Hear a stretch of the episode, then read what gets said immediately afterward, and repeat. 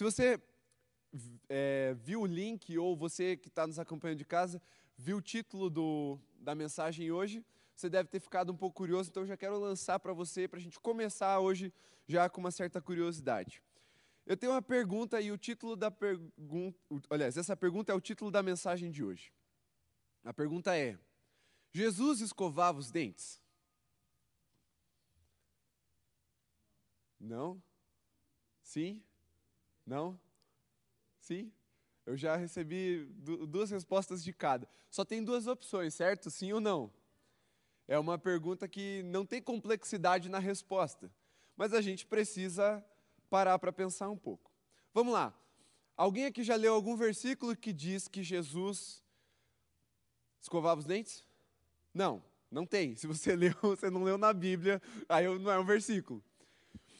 Não está na Bíblia dizendo que Jesus escovava os dentes. Mas não está também na Bíblia dizendo que Jesus não escovava os dentes, certo? Então, se a Bíblia não diz, a gente pode começar a procurar por outras fontes. Se você encontrasse num sítio arqueológico lá um martelo e um prego, qual seria a sua conclusão? Que alguém martelava naquela época que foi achado, que foi datado aquele martelo e aquele prego, certo? Então, o que, é que a gente pode fazer? A gente pode pegar a datação da época que Jesus viveu, ali do ano 3 antes de Cristo, porque tem uma, uma certa um ajuste no calendário, Jesus nasceu antes de Jesus nascer, mas ali do ano 3 antes de Cristo até o ano 30, que foi quando ele morreu e ressuscitou. E a gente pode olhar nos sítios arqueológicos ver se tem alguma coisa dizendo que tinha o quê? escova de dente. Se a gente achar alguma evidência de que tinha escova de dente naquela região, naquele período, a gente pode concluir de que aquela escova de dente era usada para escovar os dentes, certo? E eu quero te dizer que eu não sei se Jesus escovava os dentes, mas provavelmente sim. Por quê? Porque a escova de dente ela foi inventada pelos romanos. E os romanos, eles estavam governando a região da Palestina na época de Jesus. E os romanos inventaram escova de dente antes de Jesus. Então, se aquela cultura estava influenciada pelos dentistas romanos, muito provavelmente um dos utensílios de Jesus era a sua escova de dente. E Parece que é uma, uma coisa meio sem sentido, mas por quê? E aí, o que, que tem? O que, que tem a ver isso? O que, que tem a ver que existem coisas na palavra de Deus que elas são implícitas e a gente precisa compreender o contexto da época para saber o que, que aqueles utensílios citados significam. E uma das coisas que Jesus é chamado é de pastor. E o pastor, ele tem uma caracterização. Eu, como é que você se vestiria se você tivesse que se vestir de pastor? Ah, terno, gravata e a Bíblia embaixo do braço. Não. Não é assim. Você teria que colocar uma roupa é, do Oriente Médio, se cingir ali de alguns panos, algumas cintas, algum laço assim, alguma, algum capuz que cobrisse sua cabeça para te proteger do sol, mas tem um elemento que ele é imprescindível para que você é, seja identificado como um pastor. Qual é esse elemento? O cajado, muito bem. O cajado. Então, quando o pastor ele está segurando seu cajado, fica óbvio que ele é um pastor. Abra sua Bíblia em João 10, versículo 1. Vamos ler juntos e vamos falar sobre esse utensílio de Jesus, o seu cajado. Para que, que serve? Muitas vezes a gente lê o cajado e passa como se não tivesse um significado. Mas da mesma forma que você acharia estranho alguém escrever para que, que serve uma escova de dente, não é necessário escrever para que, que serve uma escova de dente. Da mesma forma, para aquelas pessoas que estavam recebendo a revelação, em primeiro lugar, a, o relato do evangelho, não era necessário também descrever para que serve um cajado. Por quê? Porque para eles era tão óbvio, tão comum, que eles sabiam, ah, é um cajado, eles sabem para que serve um cajado. Vamos lá, ali ao texto, João 10, versículo 1, está escrito assim: Em verdade, em verdade lhes digo, quem não entra no curral das ovelhas pela porta, mas sobe por outro lugar, esse é ladrão e salteador. Aquele, porém, que entra pela porta, esse é o pastor das ovelhas. Para este o porteiro abre, as ovelhas ouvem a sua voz, ele chama suas próprias ovelhas pelo nome e as conduz para fora. Depois de levar para fora todas as que lhe pertencem, vai na frente delas e elas o seguem, porque reconhecem a voz dele. Mas de modo nenhum seguirão o estranho. Pelo contrário, fugirão dele, porque não conhecem a voz dos estranhos.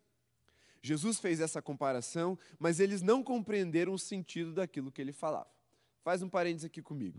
Jesus, ele não estava falando necessariamente dele até aqui, ele estava contando uma situação rotineira, mais ou menos do tipo assim: é, o Edu foi no banheiro, pegou a escova de dente, pegou a pasta de dente, passou na escova de dente, e aí ele pegou a escova de dente, esfregou nos seus dentes, e então ele escovou os dentes. Ele está sendo até redundante, óbvio demais no que ele está dizendo. Só que as pessoas não estavam entendendo o que, que ele queria dizer. Por quê? Porque aqui ele ainda estava para revelar uma figura profética acerca dele mesmo como pastor. E aí ele continua, no versículo 7 está escrito assim: Então Jesus disse mais uma vez: em verdade, em verdade lhes digo que eu sou a porta das ovelhas. Então, olha só. Jesus pega uma situação rotineira e ele começa a, a se inserir a partir dos elementos comuns, para que, a partir de uma certa obviedade na mente daqueles que estavam ouvindo, eles começassem a compreender quem era Jesus. E a primeira figura dessa história que Jesus conta não é ele como pastor. Olha que interessante. A primeira coisa é ele como a porta. Ele fala, vou ler de novo o versículo 7, em verdade lhes digo que eu sou a porta das ovelhas. Continuando, todos os que vieram antes de mim são ladrões e salteadores, mas as ovelhas não lhes deram ouvidos. Eu sou a porta. Se alguém entrar por mim, será salvo. Entrará, sairá e achará pastagem. O ladrão vem somente para roubar, matar e destruir. Eu vim para que tenham vida e a tenham em abundância. Eu sou o bom pastor. O bom pastor dá a vida pelas ovelhas. O mercenário, que não é pastor, a quem não pertencem as ovelhas, vê o lobo chegando, abandona as ovelhas e foge. Então o lobo as arrebata e dispersa. Um parênteses aqui que eu gosto de, de fazer essas pontuações. Arrebata. Como que um lobo arrebata uma ovelha? Né? A gente já pensa no nosso crentez que é uma, uma coisa sobrenatural, de arrebatamento. Não, ele só pega ela e leva embora. Só para facilitar aqui o termo para você. 13. O mercenário foge porque é mercenário e não se importa com as ovelhas. Eu sou o bom pastor. Conheço as minhas ovelhas e elas me conhecem. Assim como o Pai me conhece e eu conheço o Pai, eu dou a minha vida pelas minhas ovelhas. Ainda tenho outras ovelhas, não deste aprisco. Preciso trazer também estas. Elas ouvirão a minha voz, e então haverá um só rebanho e um só pastor. Por isso o Pai me ama, porque eu dou a minha vida para recebê-la outra vez. Ninguém tira a minha vida, pelo contrário, eu espontaneamente a dou. Tenho autoridade para entregá-la e também para reavê-la. Este mandato recebi de meu pai.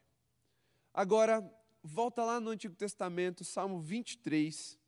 Eu vou ler, talvez, a passagem mais conhecida, ou com certeza uma das mais conhecidas da Bíblia, tanto por crentes como descrentes. Salmo 23, verso 1, está escrito assim: O Senhor é o meu pastor, nada me faltará.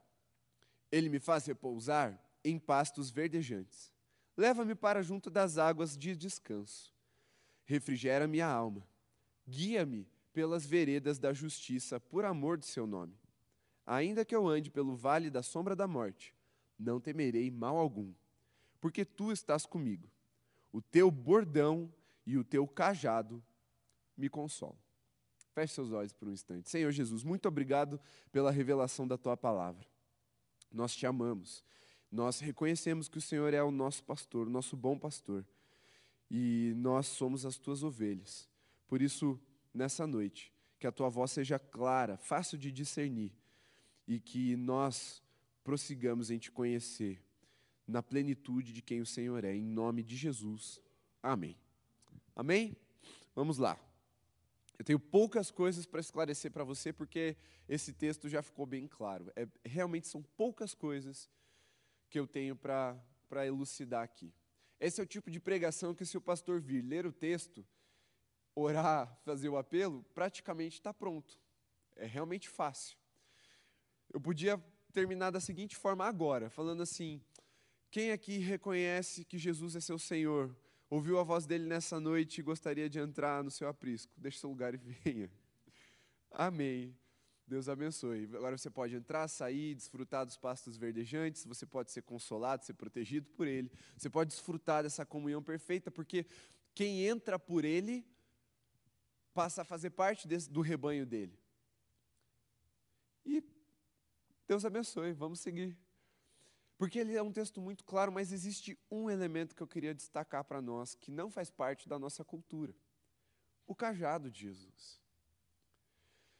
Lá no Salmo 23, o salmista, que é Davi, ele está fazendo uma poesia de adoração, uma oração dos, que vem de dentro, inspirada pelo Espírito, baseada na sua experiência profissional.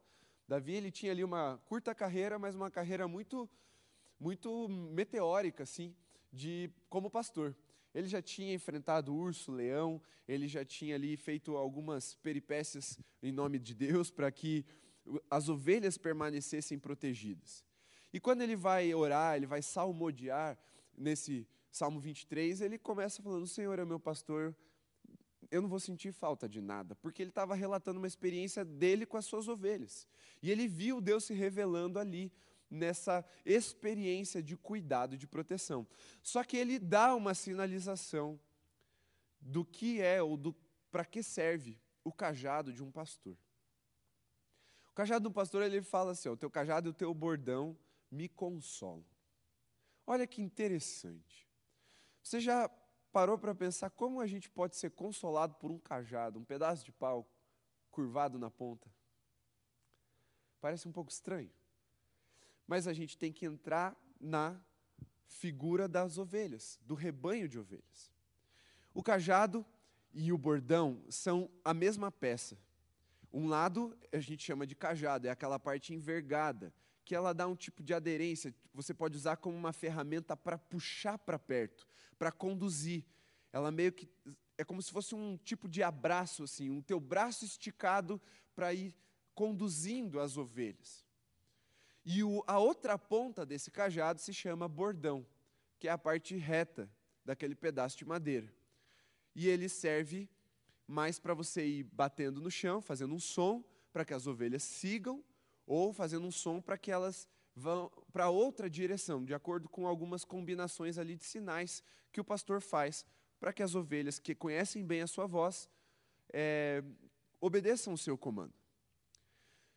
Mas essa parte do cajado também serve para uma outra coisa. O cajado do pastor ele serve para apacentar as suas ovelhas, portanto, consolar as suas ovelhas, mantê-las no caminho, mantê-las no aprisco, mantê-las protegidas, manter elas ali é, na direção certa do pasto verdejante, por isso consolo. Mas o cajado também tem uma outra função. O bordão também serve para espancar os predadores. Então, enquanto que um lado do cajado é usado para apacentar, para trazer para perto, para cuidar, para direcionar, o outro lado do cajado, chamado bordão, é usado para bater, para espancar os animais que tentam arrebatar as ovelhas de Jesus, tentam fazer delas ali é, presas.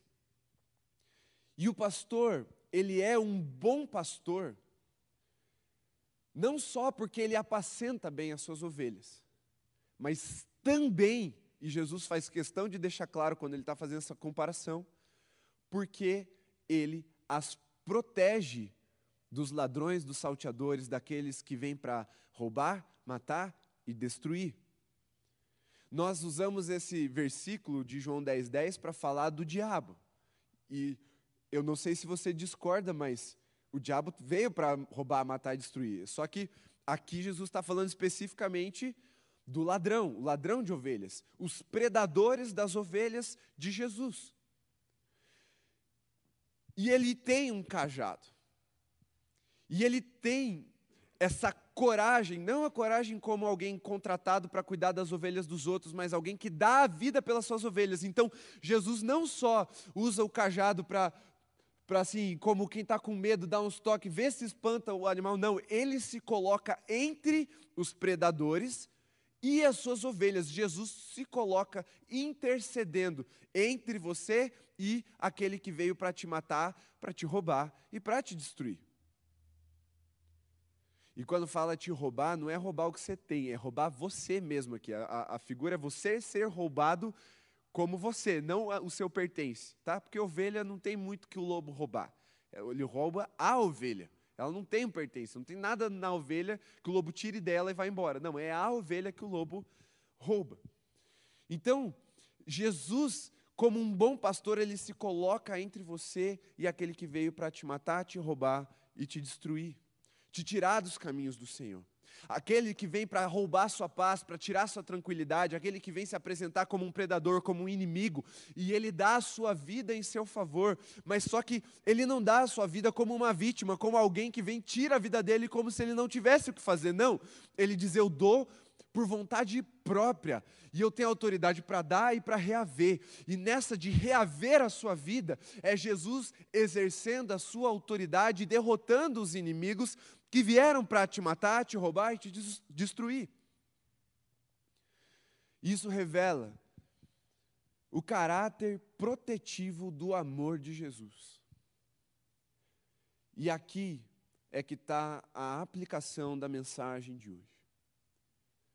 Eu quero ser objetivo com vocês porque no final eu vou explicar.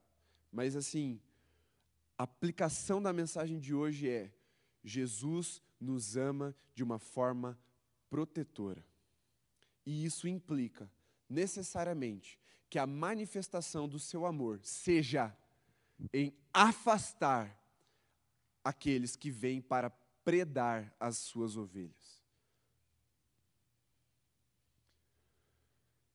Nós vivemos numa época em que somos, de alguma forma, constrangidos pelo politicamente correto a escolher algumas características, algumas é, parcelas da revelação de Deus e destacar essas parcelas, essas características e esquecer outras. Mas quando a Bíblia diz que Deus é amor, ela quer dizer exatamente isso mesmo, que Deus é amor.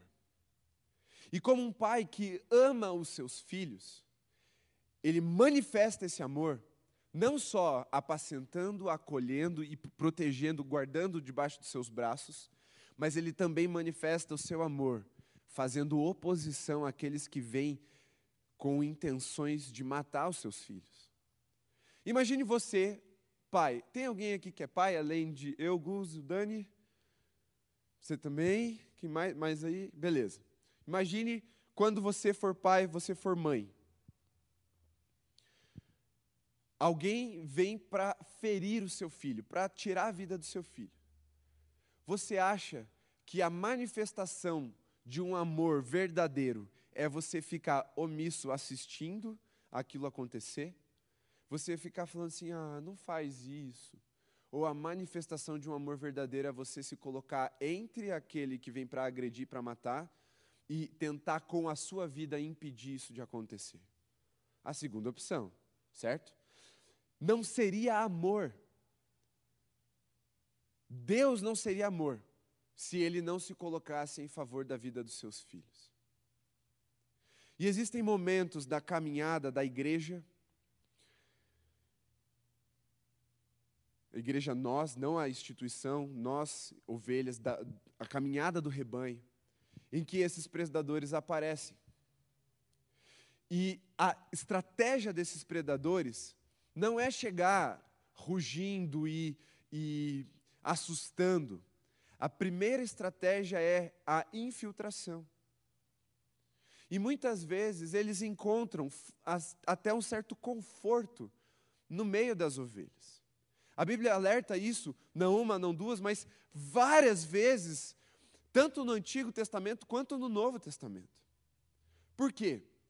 Porque nós fomos acolhidos de uma forma tão constrangedora, tão amorosa por Deus, que quando a gente vê qualquer pessoa chegando, a nossa nossa vocação é acolher essa pessoa também. Porque nós temos inclusive um discurso: não importa como você está, venha para adorar Jesus. Depois ele te transforma, é verdade, mas vem do jeito que você está. E está certo, tá? Eu não estou corrigindo ninguém, isso está absolutamente certo. Só que nisso também vem aqueles que não vêm como ovelhas, não entram por Jesus, eles entram pulando o aprisco, pulando a cerca de proteção, e eles vêm com uma intenção de machucar, de violentar, de ferir, de causar é, a dispersão das ovelhas, desarrebanhar o rebanho de Jesus. Alguém aqui acha que não? Tipo, eu tá, estou conseguindo ser claro no que eu estou tentando escrever aqui, tá bem? Fechou. Então eu vou seguir. Isso é uma realidade, e a igreja enfrenta isso desde o dia 1. Antes da igreja, na verdade, antes do dia 1, quando Jesus estava ali numa forma protótipa com seus discípulos, já tinha um cara chamado Judas, que veio como traidor, como ladrão. Isso sempre vai existir. A questão é, nós não temos sempre o discernimento para impedir essas, esses predadores de entrarem. Mas nós precisamos desenvolver o discernimento para impedir que esses predadores, em primeiro lugar, se sintam confortáveis no nosso meio, e, em segundo lugar, que eles se sintam livres para cometer toda sorte de maldade resumidas em matar, roubar e destruir. Então, nós não podemos muitas vezes impedir de entrar, mas nós precisamos, como as ovelhas, denunciar quando há um predador infiltrado no rebanho. O que, que acontece? É muito bizarro o que eu vou contar para vocês, mas é real mesmo. Os lobos do deserto, aqueles coiotes, são cães menores, não é aquele lobo bonito lá da América do Norte, ali da, do Oriente Médio, são lobos um pouco menores. Eles são até mais carniceiros ou eles atacam ovelhas, por quê? Porque ovelha não tem veneno, ovelha não tem garra, ovelha não tem dente afiado, ovelha não tem chifre. Como é que a ovelha se defende? Não se defende, é o pastor que defende a ovelha. Então, esses animais, eles atacam as ovelhas, mas de uma forma muito inteligente. E isso foi relatado, documentado, viu? Depois você pode procurar no YouTube. Esse tipo de lobo, ele depois de matar a ovelha e comer a carcaça, ele mantém a, a lã dela, ou um resto de carcaça, de uma forma que ele consiga entrar na carcaça e se disfarçar de ovelha. Por quê? Porque a ovelha tem uma visão horrível, mas assim, é muito ruim mesmo. É, ela vê borrões ela também não tem um olfato muito bom. Qual é a, o sentido da ovelha que é aguçado? E a Bíblia diz: é a audição. Porque elas ouvem a voz do seu pastor e reconhecem. Mas quando elas percebem que tem um predador dentro do aprisco ou ali com o rebanho nas pastagens, o que, que elas fazem? A única coisa que elas podem fazer para se, se é, defender elas começam a berrar, fazer barulho. E aí, prontamente, o pastor vem e expulsa do meio do seu aprisco, do meio do seu rebanho, aquele predador que veio para ferir as suas ovelhas. E o nosso Deus é assim. Ele nos protege. Nós estamos no mundo mal, no mundo que teremos aflições, mas não é esse o versículo. O versículo principal destaque desse versículo é o que? Tem de bom ânimo, porque eu venci o mundo. Sim, você pode ter aflições, mas tem de bom ânimo, porque Jesus venceu e Ele está preparado para nos proteger. Ele já deu a sua vida por nós. Mas quando Ele nos vocaciona pastoralmente, e aqui não é o pastor do ministério, mas nós, como filhos de Deus, a desempenharmos um papel social de pastores, de cuidar das pessoas. Quem aqui acha que foi chamado para cuidar de gente? Levanta a mão. De qualquer forma possível. É, você foi chamado, você como crente foi chamado para cuidar de alguém. Se você é marido, você tem uma família para cuidar. Se você é amigo, você tem que cuidar dos seus amigos. Você é líder de célula, você tem que cuidar das pessoas. O crente ele tem uma vocação espiritual para cuidar das pessoas, para se posicionar pastoralmente e sim pronto para, como Jesus, acolher aqueles que chegam, mesmo os arrebentados, mesmo os amargurados, mesmo aqueles que estão feridos e acabam ferindo é, sem querer, não é a palavra, mas assim ferindo porque é a condição ferida dela. Uma ovelha manca vai andar torta e vai pisar no casco da outra, mas não é a ovelha a questão. Porque nós também precisamos saber nos posicionar espiritualmente para dizer: Senhor, basta, tem gente nos ferindo, tem gente dispersando seu rebanho. Em primeiro lugar, espiritualmente, porque Jesus é o bom pastor. É Ele quem dá a vida pelas suas ovelhas. É Ele quem tem o cajado em sua mão. Mas, em alguns casos, Ele vai nos usar como líderes, como pastores, como filhos de Deus, para dizer: basta, você não vai mais ferir essa ovelha, você não vai mais ferir os meus irmãos. E isso é importante para a gente entender que a graça, ela não é a tolerância total ou de qualquer coisa. A graça ela é poderosa para redimir qualquer tipo de história, qualquer tipo de vida, qualquer coração maligno. Mas esse coração precisa tomar uma decisão de conversão, de se arrepender dos seus pecados e se converter dos seus maus caminhos. Para que seja chamado filho de Deus, para que seja incluído nesse rebanho. Então, quando nós olhamos para Jesus, que é Deus de amor, cheio de graça e de verdade. Jesus, que é a porta pela qual as ovelhas entram e se tornam parte do seu rebanho. Jesus que cuida da gente, que vai nos pastorear, vai nos consolar com o seu cajado. Nós também precisamos nos lembrar de que temos um bom pastor que está presente para nos proteger e proteger o seu rebanho.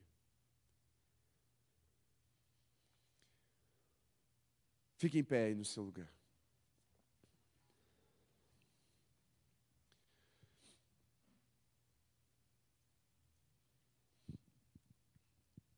Eu vou te fazer só uma pergunta, e se você, a sua resposta for sim, coloque a mão no seu coração daí para a gente orar.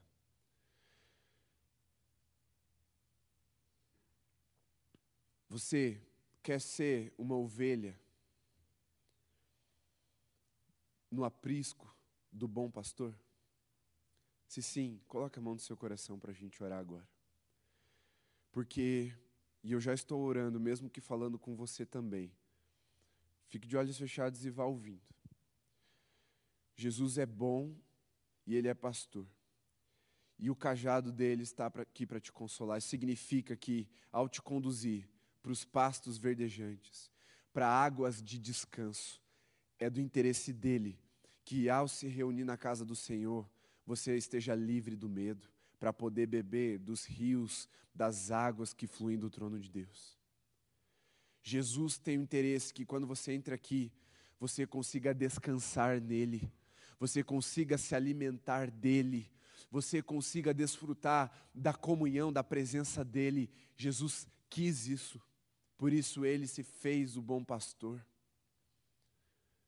Por isso, ele tem um cajado que te consola, às vezes dando uns tapinhas ali no seu lombo, para que você volte para o caminho, para que você vá na direção dos pastos verdejantes, para que você não se perca do rebanho. Mas esse cajado é para te consolar, é para te fazer bem, é para te trazer direção, é para te curar muitas vezes. Para que você continue sendo alimentado, para que você continue sendo suprido, protegido, guardado por Ele. Mas lembre-se que quando os inimigos se levantarem, você tem um Senhor, um pastor em quem você pode confiar e você não precisa temer mal algum, porque Ele estará conosco todos os dias das nossas vidas, é uma promessa dele. E talvez o seu coração tenha andado aflito, angustiado, porque o amanhã você não sabe como vai ser porque os acontecimentos da sua vida têm te amedrontado, têm de alguma forma te deixado angustiado, aflito. Mas lembre-se, você tem um bom pastor que te conhece pelo nome e que fala com você e te chama para perto dele, para um lugar de aconchego, para um lugar de proteção. E por isso nós não precisamos mais andar desgarrados como ovelhas sem pastor mas podemos dizer em alto bom som: O Senhor é o meu pastor, e eu não terei falta de nada. Ainda que eu não tenha tudo o que eu queira, eu não sentirei falta de nada, porque o Senhor é o meu pastor e Ele está comigo. Ele vai te conduzir a pastos verdejantes, Ele vai te conduzir a águas de descanso. Ainda que você e eu andemos por vales de sombra e de morte, nós não precisamos temer mal algum.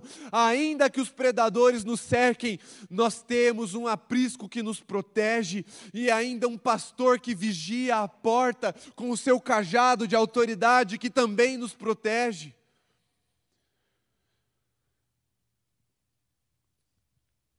Espírito Santo, ministra essa paz que excede o entendimento, livrando o nosso coração de toda angústia, nos levando a confiar em Ti novamente e plenamente, como um dia nós confiamos.